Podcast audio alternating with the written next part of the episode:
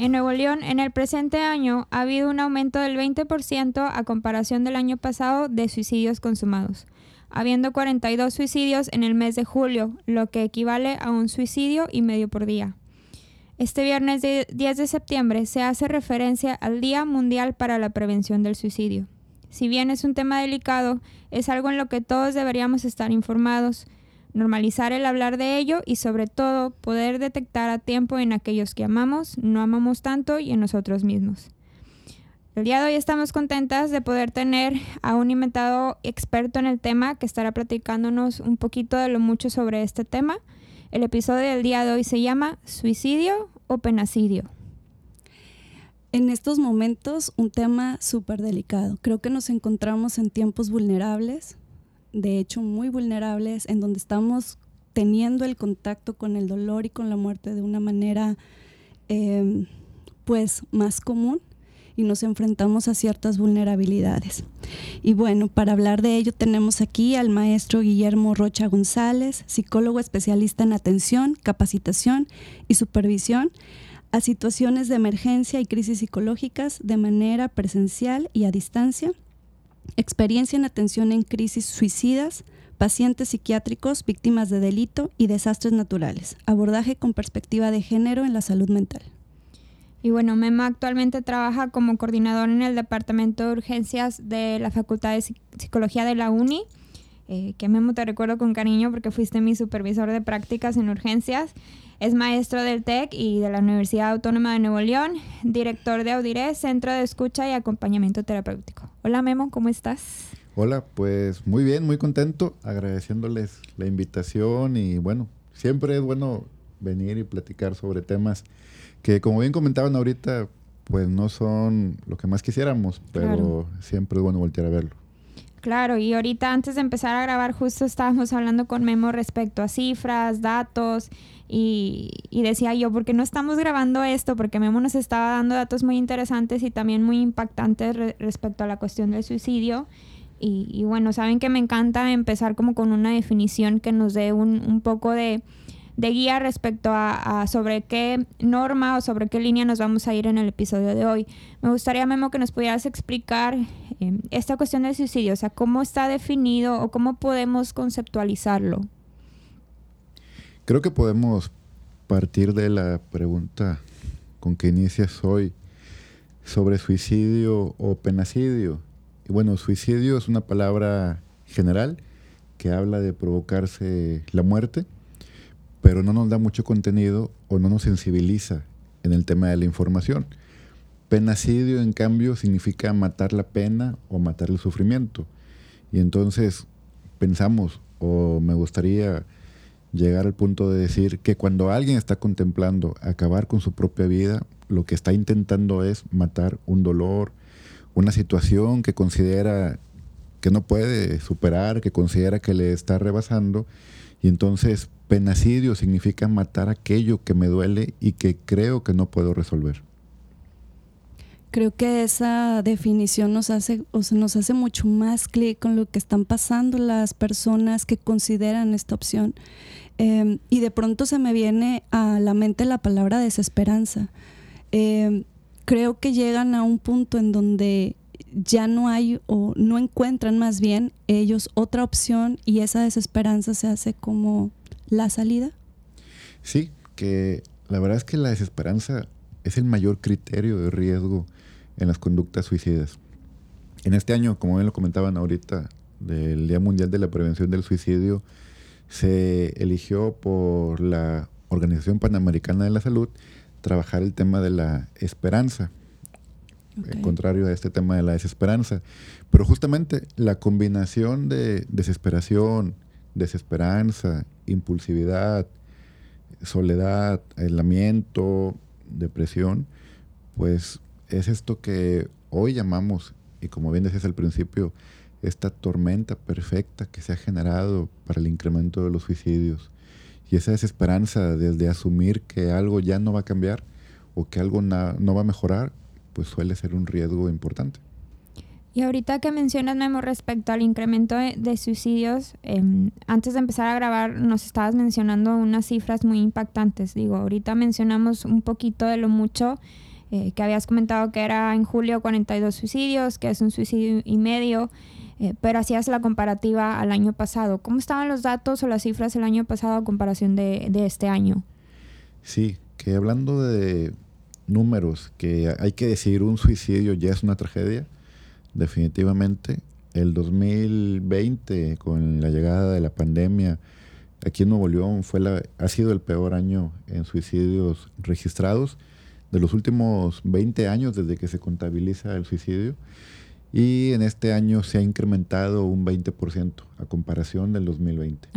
Y entonces tenemos números así, 42 suicidios en un mes, que es esto un suicidio y medio por día prácticamente. Terrible. Es bastante y sobre todo esto que platicábamos, esta formulita que usamos generalmente para darnos una idea de que por cada suicidio consumado que hay en una comunidad, se reportan cerca de 30 intentos de suicidio.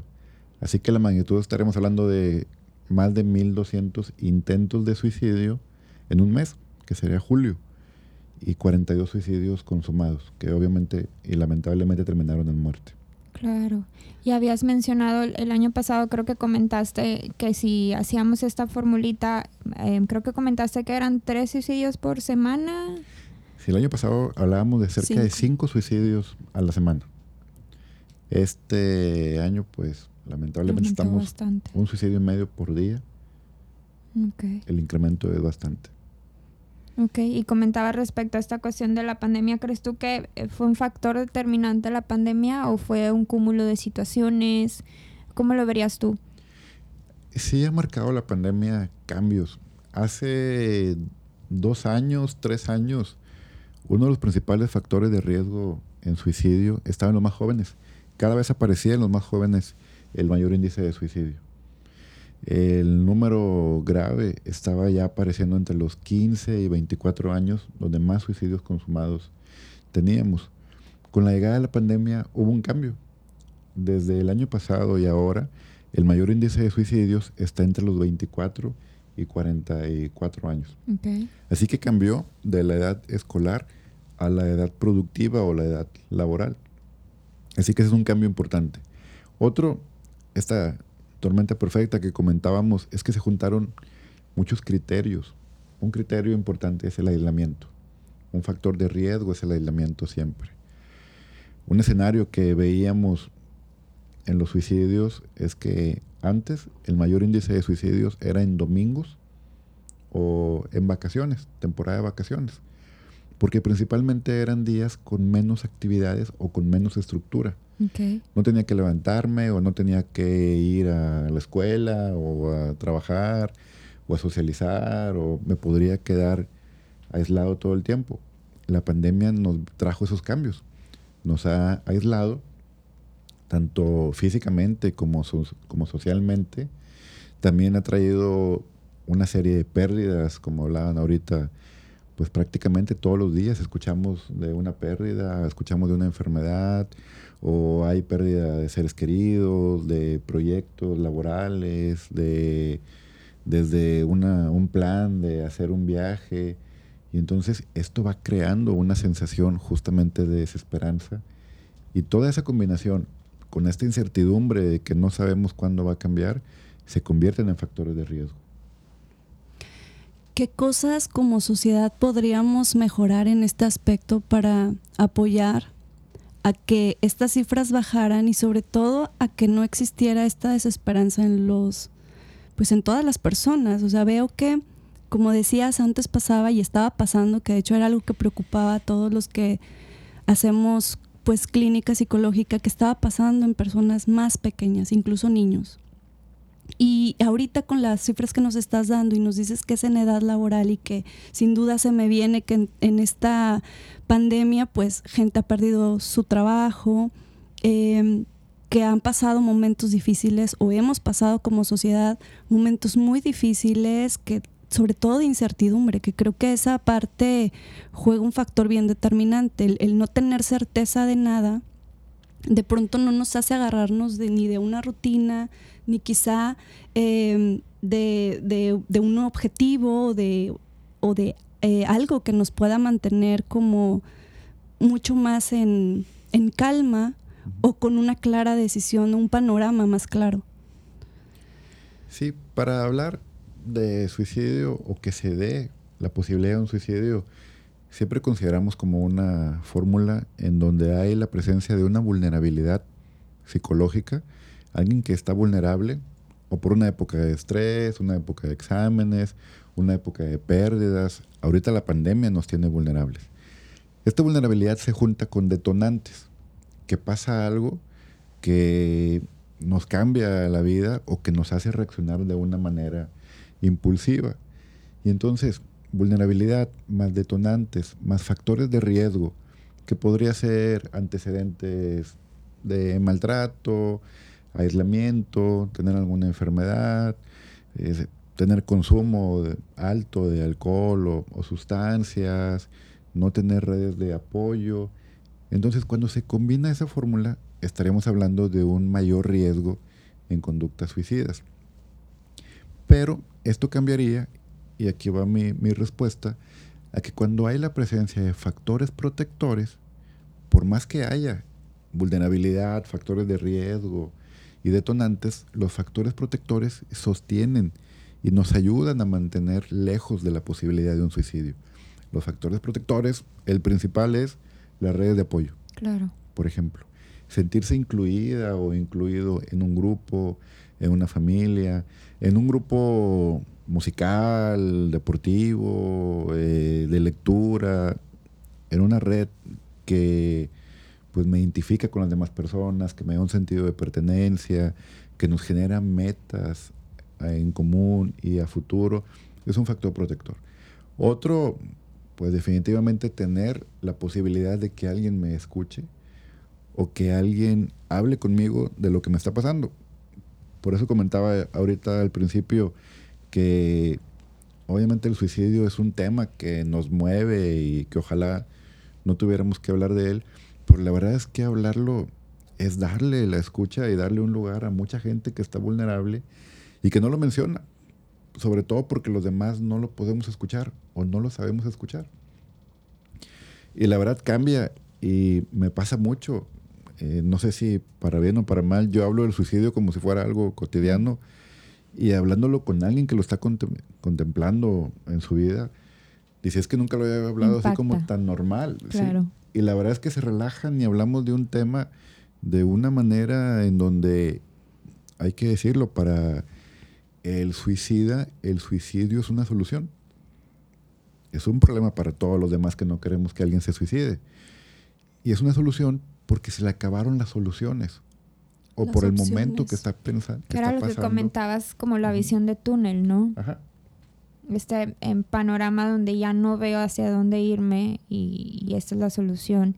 No sé si ahí hablar, em, ahorita que estamos hablando respecto al, lenguaje, si se puede decir que se escoge el suicidio, o sea, podemos utilizar esa palabra de escoger como tal. Sí, en algunos casos sí. Eh, se elige como una opción determinante, que hay que decir que es una respuesta definitiva y determinante para situaciones que a veces son pasajeras o que tienen otro tipo de soluciones. Y como bien comentabas, esta visión de túnel es donde alguien no puede ver más opciones más que solamente veo el problema o lo que me duele y la única respuesta que tengo ante eso es dejar de, de sufrir o dejar de existir.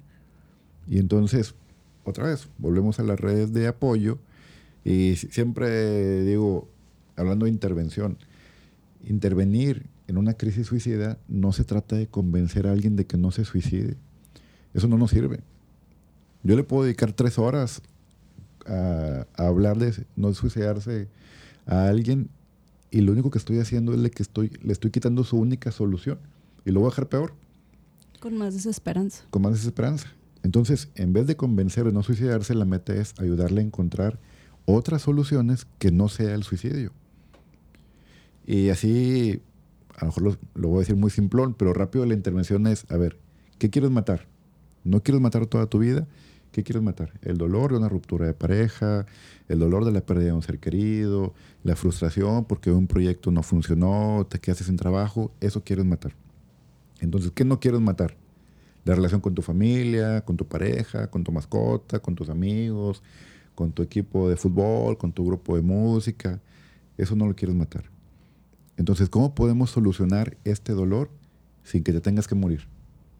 Y ahí viene la lluvia, de, ideas, de, soluciones. técnicas, estrategias que se puedan llevar a cabo. Hay que ser bien creativos o creativas en eso claro. para encontrar justamente esto. Se me vienen muchas cosas a la mente, sobre todo por el tipo de sociedad que estamos viviendo en la actualidad, donde se vive mucha frustración todo el tiempo y estamos en esta mm, sociedad, yo le llamo como de rendimiento, en donde todo va a prisa, todo va rápido, tan rápido que a veces no volteamos a ver al que está al lado y, muchas veces en esa rapidez queriendo o sin querer, invalidamos el dolor de alguien que está cerca o que de pronto nos está mandando alguna señal de que está sufriendo. Y pues en este, en este momento de la sociedad, de cómo nos estamos moviendo, pues pareciera que no hay como muchas posibilidades en ese sentido porque estamos todos tan rápido, todos moviéndonos, o sea, de pronto ahorita que estabas diciendo Em, cuáles serían las posibilidades de estas personas. Digo, ¿cómo, cuáles son las posibilidades de nosotros escucharlas también, porque muchas veces no nos damos cuenta precisamente por esa, por esa prisa. Hace poco me tocaba ver, prendí la televisión en la mañana, hace muchos años que no veo noticias en la mañana, y ese día en especial eh, prendo la televisión y vi que alguien estaba intentando suicidarse y lo estaban transmitiendo en vivo y parecía más un espectáculo. Me dolió inmensamente. insensibilidad, ¿no? Con la situación. Claro, el público, o sea, la gente que estaba abajo grabando en sus celulares y el noticiero pasando en vivo y yo decía, nadie le está diciendo nada, nadie le está hablando, nadie le está dando alternativas y, me dio profundo dolor. Me parece, perdona que te interrumpa Silvia, que sí había ciertos comentarios, pero inclusive algunos lo agarraban a, burla. Si mal no recuerdo, sí había comentarios de que ya hazlo, aviéntate, aviéntate que esperas y, burlándose, ¿no? Sí, sí me acuerdo de esa, de esa noticia que yo pensaba, ¿cómo puede ser tan insensible ante, ante el dolor de la otra persona? Claro. Sí. ¿Y cuántas veces en lo cotidiano sí vivimos eso? A lo mejor no en ese lugar tan extremo, pero sí ante el dolor de un hijo, ante el dolor de un adolescente, de un compañero de trabajo. O sea, realmente a veces no nos damos cuenta que el otro está sufriendo. Y eso me parece para reflexionar. Claro. Sí, es como si fuéramos solos en montón, aunque se escuche así raro. Y ahorita comentabas eso, digo, tuve una experiencia alguna vez, me subí a un puente pues a negociar con un muchacho que se quería aventar y la verdad es que entendí la presión desde arriba, justamente con todo esto que ustedes comentan de la gente grabando, la gente aventándose, eh, medios de comunicación, policía, todos estaban. Y la verdad es que yo entendí, estando arriba, de que si no se avienta, va a quedar mal con todos. Y luego la, o sea, la, expectativa. No me imagino la expectativa de están esperando esto de mí, yo debo de. Híjole, y en un momento tan vulnerable. Claro. Sí, y entonces, si la verdad todavía tenía así como un poquito de duda de hacerse daño, esa respuesta o esa presión pues era como el último empujoncito. Porque después, ¿qué va a pasar? Lo hacía para llamar la atención, o está chiflado, o está chiflada, y una serie de, de respuestas que más que escuchar por qué o qué problema es un ataque. Que ahorita que dices lo de la atención, a mí en terapia me toca, cuando me toca lidiar con comentarios como está llamando la atención, siempre mi respuesta es dásela la requiere, o sea, si está pidiendo atención, la requiere, no hay otra cosa ahí. Sí, sí, justo así. Si alguien hace algo para llamar la atención, hay que ponerle atención porque si no después va a ser algo más grave para que podamos voltear a verle. Y ahora podemos ver así o llamadas de auxilio. También hay que pensar que un intento de suicidio es una llamada de auxilio. Sí. En muchos casos. Y ahora lo vemos en redes sociales o la gente escribe algo y, y si nos detenemos un poquito, como bien lo comentabas, a pensar es, está sufriendo, está buscando, se quedó sin soluciones y está buscando quién le está leyendo o quién le está escuchando, pues para darle esta mano que le sostenga. Y ahorita que mencionabas respecto a, estas llamadas de atención, de buscar, como qué mitos puede haber alrededor en la cuestión del suicidio. Por ejemplo, yo he escuchado mucho de que es que si es alguien que lo dice, es que no lo va a hacer. O ya va en el tercer, cuarto, cuarto intento, entonces no pasa nada. O sea, como que este tipo de cosas alrededor del suicidio, ¿qué, qué podemos decir que es mito y qué es realidad? Bueno, justo ese creo que es el mayor mito que hay. Que si lo dice, no lo hace, o si lo dice, lo hace para llamar la atención. Lamentablemente la estadística nos dice que nueve de cada diez que se suicidaron lo dijeron. Y lo dijeron directa o indirectamente. O sea, hay quien dijo tal cual, me voy a morir, o ya no voy a estar. O hay quien indirectamente hizo preparativos, o si no, nos volvemos a ver, o prácticamente se fue despidiendo. Y entonces, por lo general, quien lo dice, lo hace. Ese es uno de los mitos más fuertes. Otro, eh, el creer que el suicidio es un criterio de las enfermedades mentales. Que solamente alguien que tiene una enfermedad mental, y sobre todo lo ligamos con la depresión. Claro. Que nada más quien tiene depresión o quien tiene enfermedad mental está vulnerable al suicidio. Y no es así. Digo, sí hay mayor riesgo en alguno de estos escenarios, pero la verdad es que todas, todos podemos estar vulnerables, podemos tener un momento de alto nivel de, angustia, un quiebre, eh, una situación que rebasa nuestra capacidad para pues tolerarla o para reconocerla y que la primera respuesta puede ser el suicidio. Ya. Sí, entonces esta cuestión, em, creo que no podemos caer en un simple, si hace esto, es que sí, si no hace esto, es que no.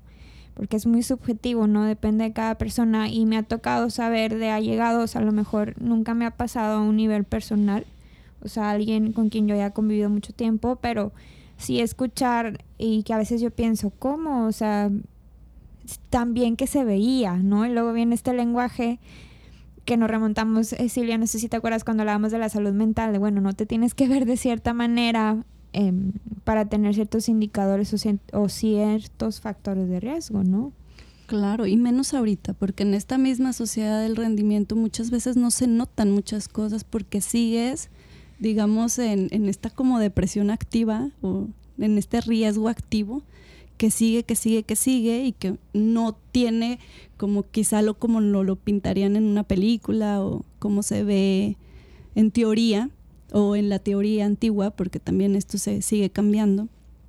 Eh, también otra cosa que estaba, ahorita que, que, estaba, que los estaba escuchando, se me viene mucho a la mente de cómo, cómo podemos tocar el tema, o sea, cómo se puede abordar el tema con nuestros hijos, con nuestros allegados, porque también está justo este mito de no lo digas porque entonces se le puede ocurrir, ¿no? Y creo al contrario, justo como lo decías antes, creo mucho yo que poner en palabras ciertas situaciones, emociones, evidentemente ayuda tanto a organizar como a eh, desahogarte, ¿no? O hacer esta catarsis. Entonces, ¿cómo sería correcto abordarlo? Eh, y desde qué, pano, desde qué perspectiva, evidentemente con mucho respeto siempre.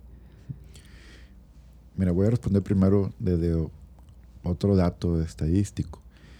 El 80% de la gente que se suicida son hombres y el 20% mujeres.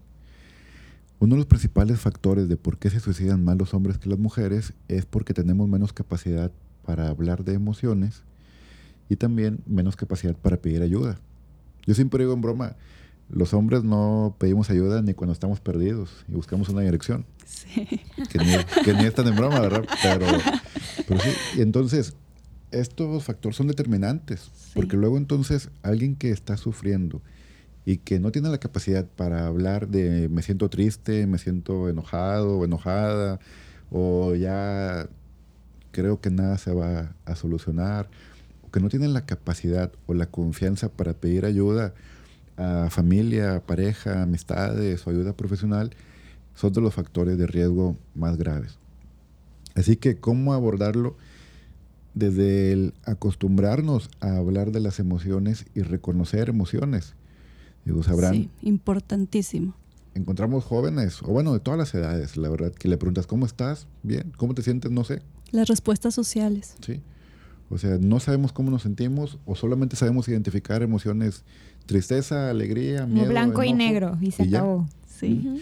Entonces, generar esta capacidad para reconocer emociones y saber que son válidas, que todas las emociones son válidas y reconocerlas, pero también poder hablarlas y saber que es válido y no nos hace débiles o menos si a veces estoy triste o estoy molesto y empezar a generar esa posibilidad de buscar ayuda y sabes qué, no me dejes solo porque hoy no me siento bien o acompáñame porque me estoy sintiendo muy mal.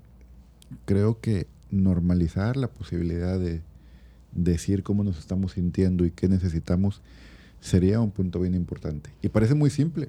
Pero no lo es. No, simplemente el mayor problema que tenemos es justo por no hablar de las emociones. O sea, nos pasa mucho que muchas enfermedades mentales entran justo por este tema, porque en las familias no hay lenguaje emocional y por lo tanto no me sé ubicar en palabras cómo me siento. Y creo que es importante recalcar esto que comentabas de, em, de la cuestión de los hombres, o sea, ahí ya es un factor cultural, donde se, al menos aquí en nuestra sociedad se, se enseña que no debes de llorar, tú debes de ser el fuerte, eh, tú debes dar la cara.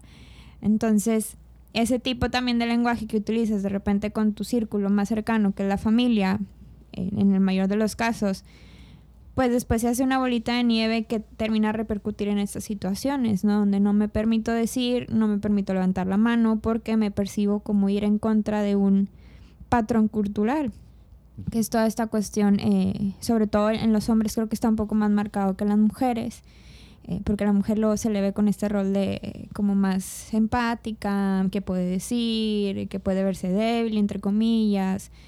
Entonces ahí ya estás hablando, al menos Em, ya desde tu círculo familiar, bueno, yo en dónde me puedo empezar a mover del lugar, ¿no? Hace poco mi hijo de cinco años me decía, mami, eh, Mario Bros está mal. Y le decía yo, ¿por qué? Porque tiene muchas vidas, mami. Y en la, en la vida real solo tenemos una. Entonces a mí me pareció bien padre su comentario justo para abordar que cuide la suya, ¿no? Entonces, de repente pensamos que son muy chiquitos o que los vamos a vulnerar de cierta forma, pero hay cómo tocar esos temas.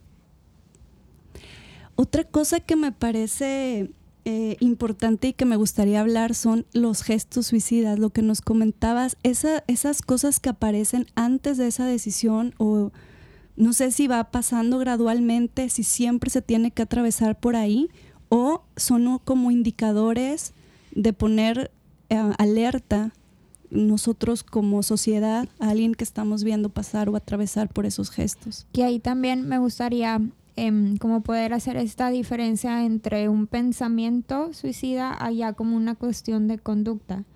Para mí vendría primero el pensamiento antes que la conducta. Em, pero no sé si tú nos puedas explicar, porque luego de repente hablamos a veces del tema como que en el otro, ¿no? Pero a veces uno también puede estar pasando por esas situaciones. Entonces me gustaría si nos puedes hacer como la diferencia entre un pensamiento suicida y una conducta y, y qué es o, cómo podemos identificar cada uno, ya sea en el otro o en nosotros mismos. Claro, que esto es bien importante porque a veces creemos que nada más es el suicidio y ya.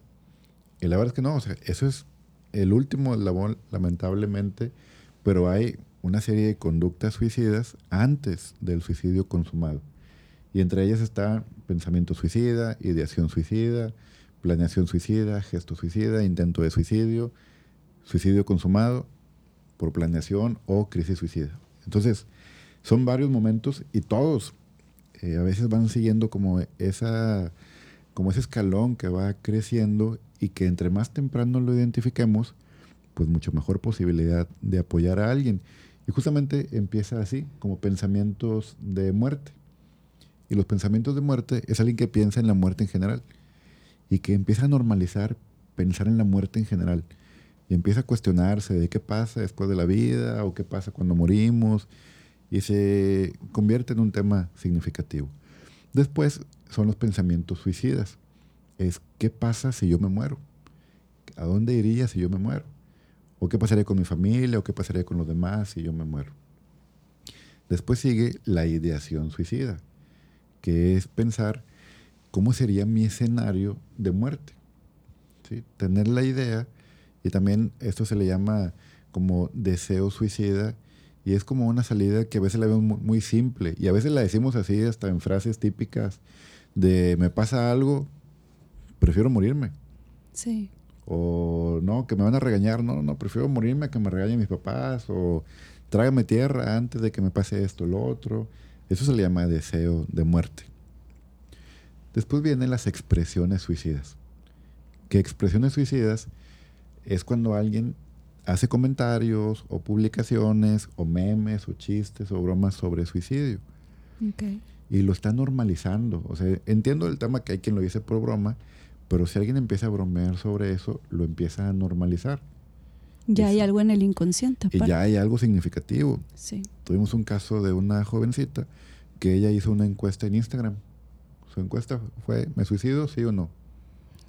Tuvo como 50 sí y un no. Y se intentó suicidar. Puede ser. Una niña de 14, claro, 15 años. Em, grito de ayuda, ¿no? Definitivamente. Y ¿Pero solamente qué una persona le dijo que no y 50 le dijeron que, que sí.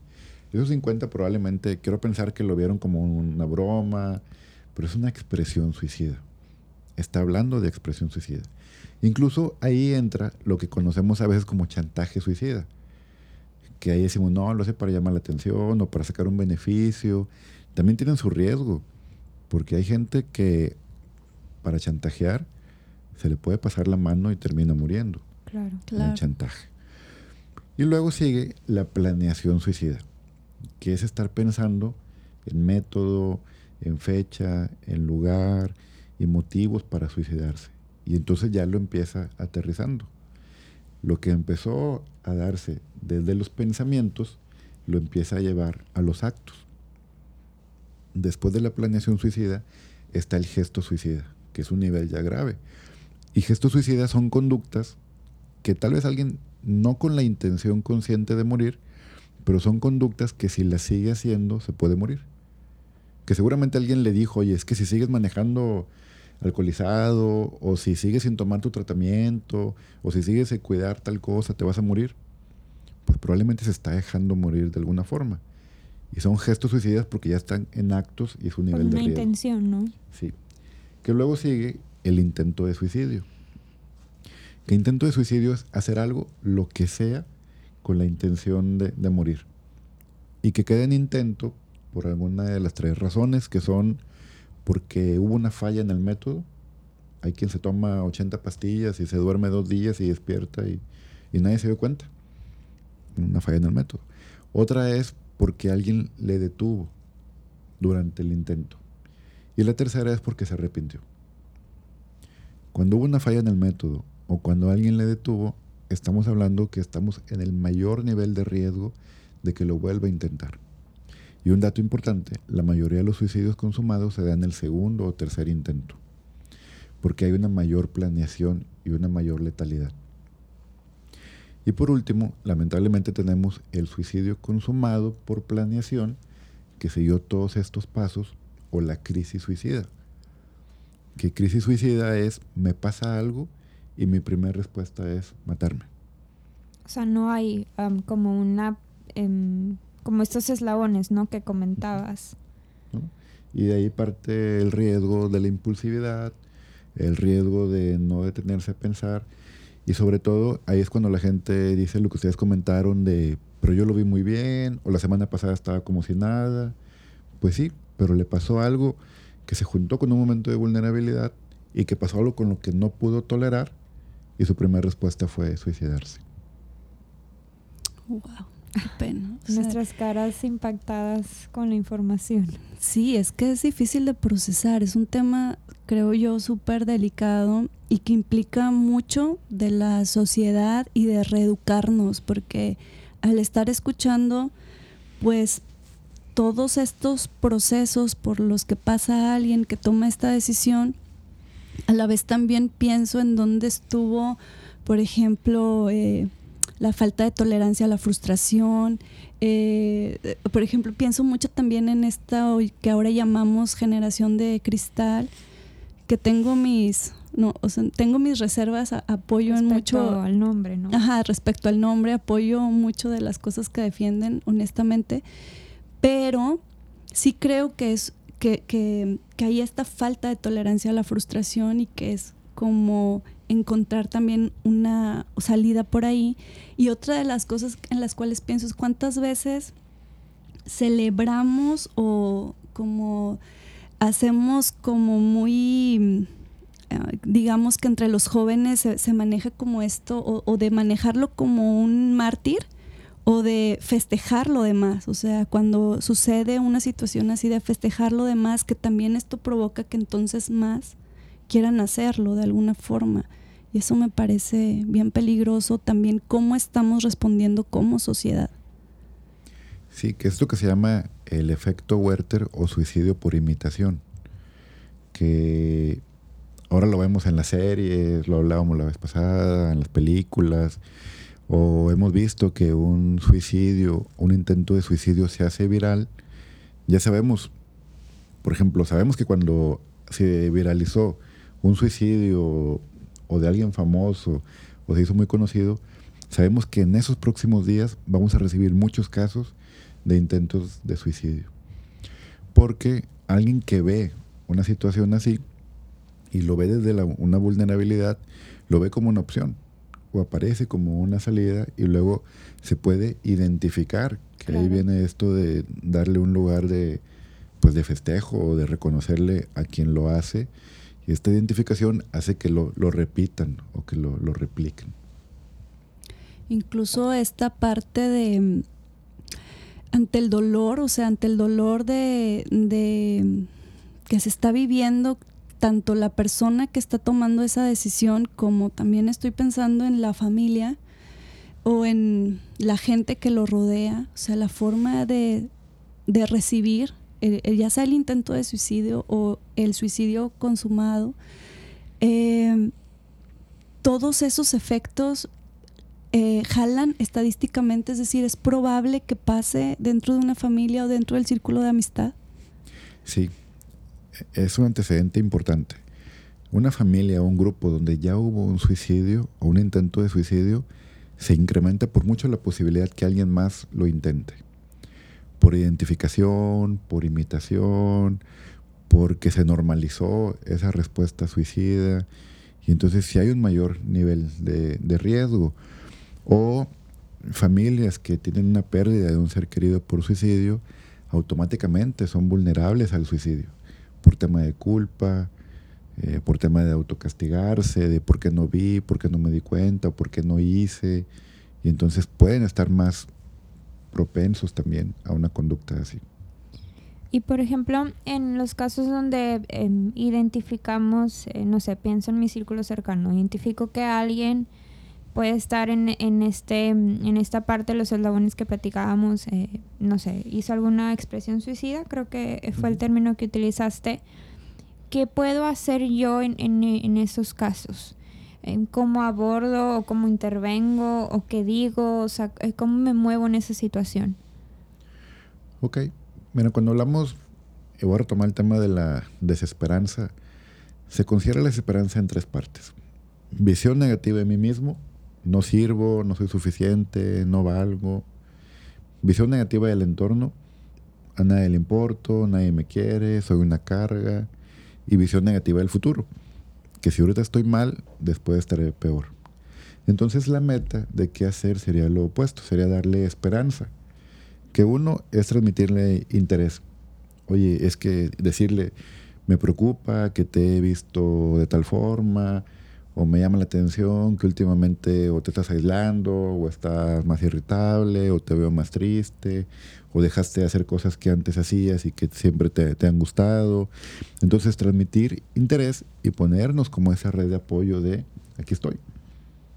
Hay algo que me quieres decir, hay algo que yo no sepa, cómo te puedo apoyar.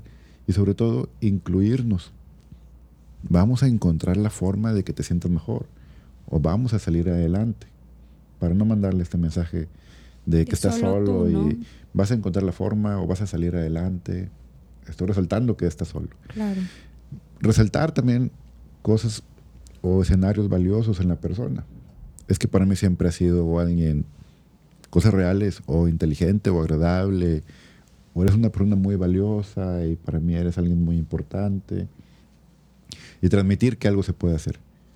Vamos a encontrar la manera de que te puedas sentir mejor. Que también quisiera mencionar eso, que aunque los datos y las estadísticas son muy complicadas, cuando se identifica una persona en esta vulnerabilidad de riesgo de suicidio y lleva un tratamiento, el pronóstico es bueno. O sea, siempre un pronóstico es favorable una vez que se identifica. Cuando hay una intervención, sobre todo temprana, ¿no? Que era lo que comentabas. Sí, sí, sí. Digo, yo siempre presumo, cuando tú estuviste en urgencias, nuestros números es que en 10, 11 años no hemos tenido la pérdida por suicidio de ningún paciente. Claro. Y todos los días atendemos nuevos casos. Así que. Claro, sí. Hace ratito mencionabas, ¿no? Que era el departamento que ahorita está agarrando como un poquito más de auge en, la facultad, ¿no? Respecto a esta cuestión del, del cuidado. Y bueno, comentas esta, esta cuestión respecto a hacerle saber a la persona Creo que podemos resumir en la cuestión de la valía, ¿no? O sea, el sentido de pertenencia, el sentido de valía, el sentido de una importancia.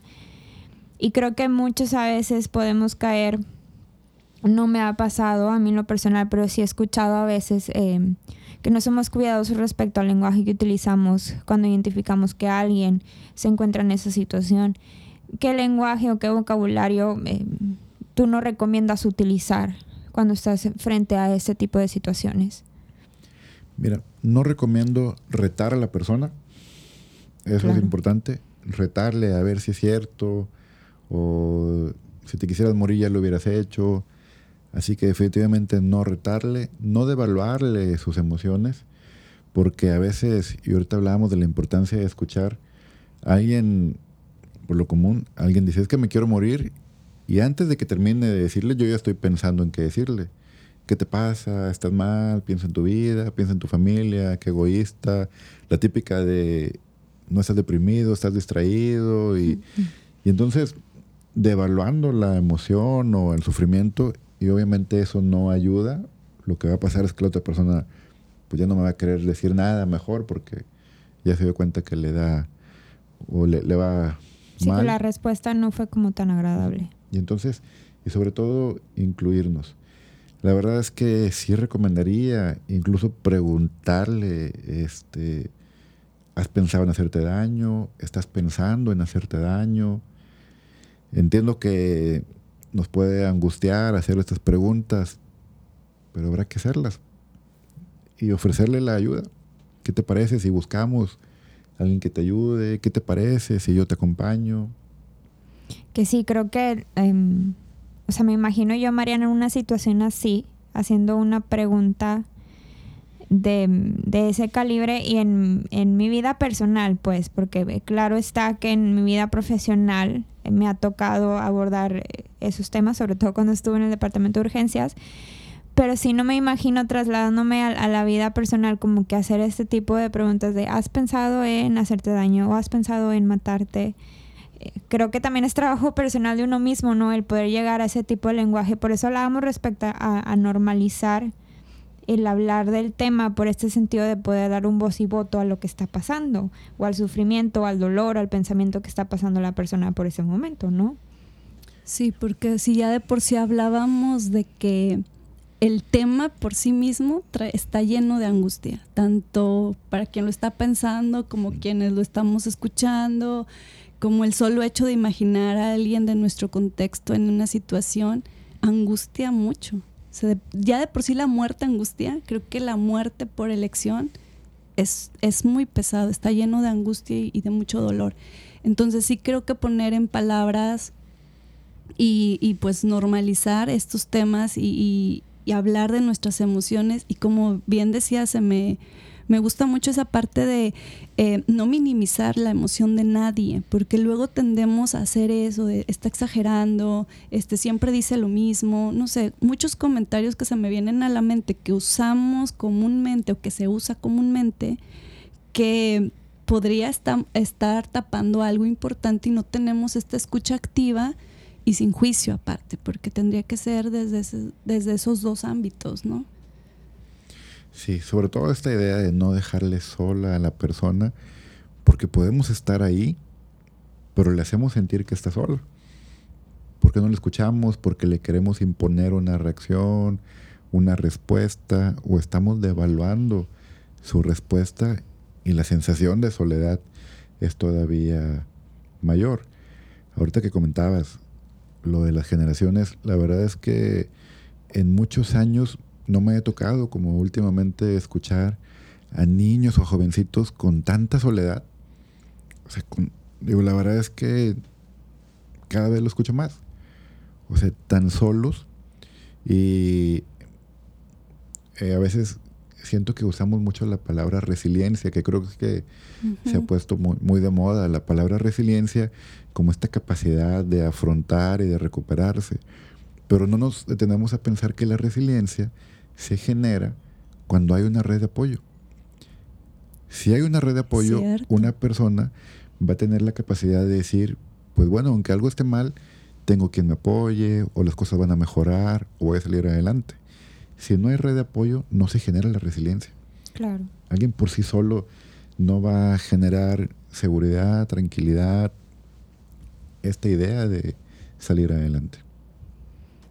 Sí, qué importante es pensar en, en, también esta generación que, que, justo, como dices, yo también noto que hay mucha soledad de por medio, mucho no entendimiento de, su nueva, de sus nuevas realidades o de su nuevo contexto de las generaciones que quizá estamos más adelante o más atrás, no sé cómo se diga. Este, pero justo escuchar a los jóvenes, eh, yo, yo me gusta mucho escucharlos, o sea, justo es un ejercicio que hago dentro y fuera de, este, porque creo que en ellos puedes encontrar qué están pensando, qué les angustia, para dónde camina su dolor, qué les preocupa. Y cuando no somos capaces de darles alternativas a esas situaciones de dolor por las que están pasando, creo que ahí se hace un, círculo vicioso. Sí, y a veces, bueno, ahorita que comentabas esto, recordaba de una imagen que se compartió mucho, o se comparte mucho en redes sociales, de un niño llorando y gente a su alrededor, como si nada. Y prácticamente es el mensaje. Cuando hablamos de suicidio, habrá que decir que es una dificultad para regular emociones. Alguien que contempla el suicidio es alguien que puede estar triste, triste, triste, triste, triste y se quiere morir. O enojado, enojado, enojado y se quiere morir. O sea, no hay una posibilidad para autocalmarse o para regular esa emoción. Y la verdad es que no nacemos teniéndola. La conocemos a partir del que alguien vino y me calmó. O alguien vino y me enseñó a tranquilizarme. Pero si nadie me enseñó a todo va a estar bien, o cálmate, o aquí estoy contigo, yo no aprendí a regularme o a autocalmarme. Y entonces si yo crecí solo o sola afectivamente, pues me pasa algo y no tengo ese freno. La capacidad de, ¿no? Aparte, de hacerle frente a, ante esas situaciones. Y por ejemplo, Memo, em, ya hablando como en términos un poco más profesionales, em, ¿con quién nos podemos acercar o a dónde podemos ir? Porque entiendo que esta cuestión del, em, de prevención de suicidio no es tan, ¿cómo decirlo? O sea, no se ve con cualquier profesional. O sea, no es como que voy a ir con tal persona y ya. ¿A dónde nos podemos acercar? ¿A qué centro? ¿O cuáles recomendarías tú que nos pudiéramos acercar? Sí, bueno, eso es bien importante porque hay otro dato hablando ahorita sobre estadísticas. Me voy a asustar. estadísticas en tema de intentos de suicidio. La mayoría de las personas que intentaron o que se suicidaron llevaron hasta cinco tratamientos diferentes. O sea, sí pasaron por algunos eh, especialistas. que tal vez no tenían la especialidad específica para este tema. Vaya, podrían tener especialidad en otro punto. Entonces, ahorita que hablaba yo de que es un buen pronóstico, pero cuando está en el lugar adecuado. Eh, digo, hay diferentes áreas aquí en nuestro estado, en la Facultad de Psicología de la Universidad, el Departamento de Urgencias que me toca coordinar. Estamos atendiendo en línea como primera intervención y en presencial solamente atendemos ahorita casos de riesgo suicida.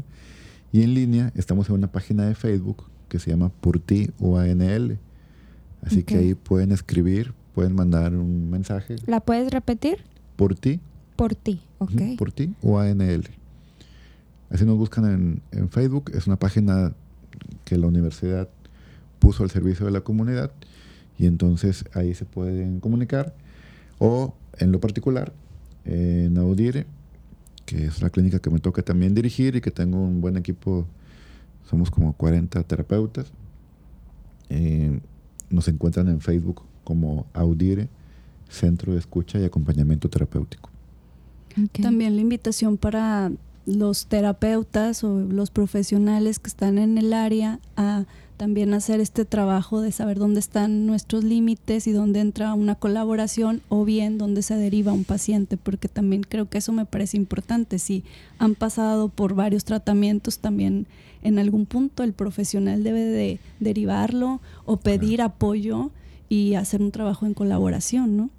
Sí, sí, definitivamente. Digo, algo que yo he aprendido mucho es trabajar en equipo y entre diferentes especialistas. O también pasa que podemos estar vulnerables en algún momento y alguien más puede hacer la intervención en lo que trabajo en mí mismo. Claro. Y bueno, estamos llegando ya al, al, final del episodio, que bueno, me encantaría poder tener más tiempo porque creo que hay muchísimo de qué hablar respecto al tema. ¿Con qué cerrarías, Memo? ¿Con qué frase, reflexión, invitación? ¿Cómo cerrarías el episodio? Bueno, la frase que me gusta mucho a mí, que viene al caso, es esta. Hablemos del suicidio para no hablar de más suicidios.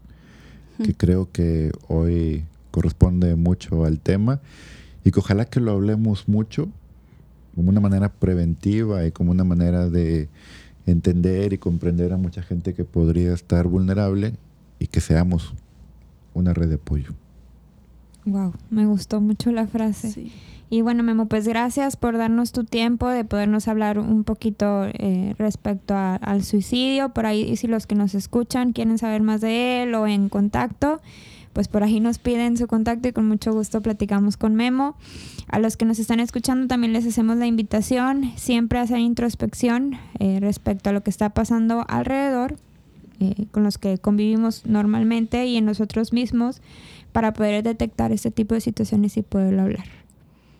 Así es, sensibilizar, estar muy al pendiente de no hacer juicios, hablar del tema, estar muy al pendiente de las emociones propias y de los que nos rodean.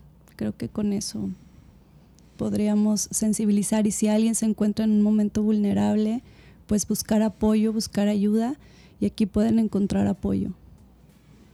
Bueno, muchas gracias de nueva cuenta y nos estamos viendo en el próximo episodio. Bye.